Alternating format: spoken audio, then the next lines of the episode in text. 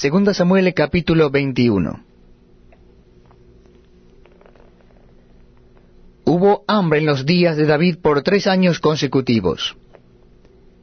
Y David consultó a Jehová y Jehová le dijo, Es por causa de Saúl y por aquella casa de sangre, por cuanto mató a los Gabaonitas. Entonces el rey llamó a los Gabaonitas y les habló. Los Gabaonitas no eran de los hijos de Israel, sino del resto de los amorreos, a los cuales los hijos de Israel habían hecho juramento. Pero Saúl había procurado matarlos en su celo por los hijos de Israel y de Judá. Dijo pues David a los Gabaonitas, ¿Qué haré por vosotros?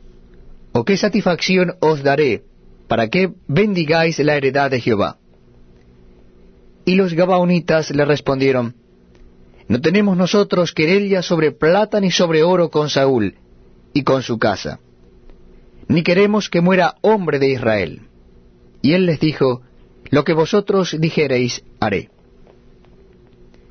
Ellos respondieron al rey, De aquel hombre que nos destruyó, y que maquinó contra nosotros para exterminarnos sin dejar nada de nosotros en todo el territorio de Israel dénsenos siete varones de sus hijos, para que los ahorquemos delante de Jehová en Gabaá de Saúl, el escogido de Jehová. Y el rey dijo, yo los daré. Y perdonó el rey a Mefiboset, hijo de Jonatán, hijo de Saúl, por el juramento de Jehová que hubo entre ellos, entre David y Jonatán, hijo de Saúl. Pero tomó el rey a dos hijos de Rispa, hija de Aja, los cuales ella había tenido de Saúl, Armoní y Mefiboset, y a cinco hijos de Mical, hija de Saúl, los cuales ella había tenido de Adriel, hijo de Barzilai, Meolatita, y los entregó en manos de los Gabaonitas, y ellos los ahorcaron en el monte delante de Jehová.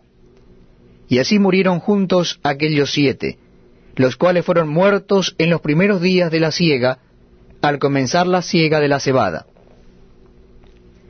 Entonces Rispa, hija de Aja, tomó una tela de silicio y la tendió para sí sobre el peñasco, desde el principio de la siega hasta que llovió sobre ellos agua del río.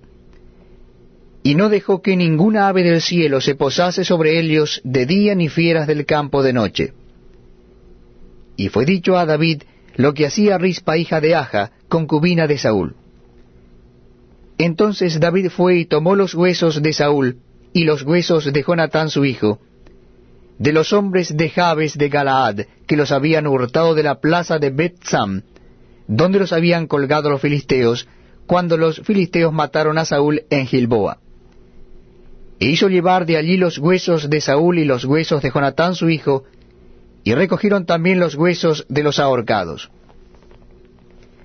Y sepultaron los huesos de Saúl y los de su hijo Jonatán en tierra de Benjamín en Sela, en el sepulcro de Sid su padre, e hicieron todo lo que el rey había mandado.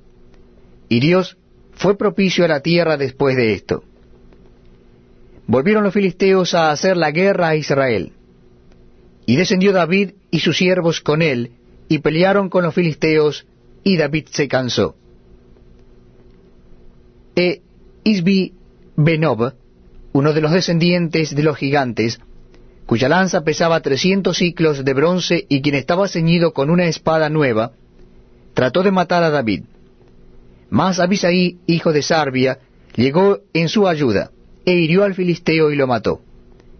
Entonces los hombres de David le juraron diciendo, Nunca más de aquí en adelante saldrás con nosotros a la batalla, no sea que apagues la lámpara de Israel.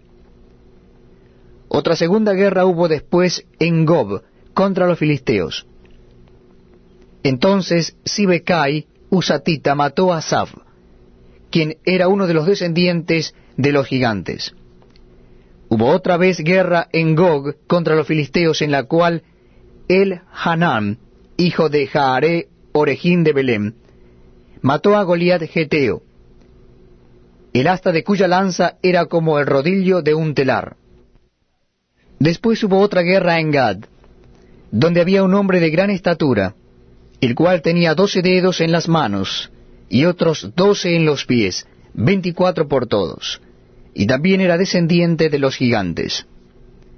Este desafió a Israel, y lo mató Jonatán, hijo de Simea, hermano de David.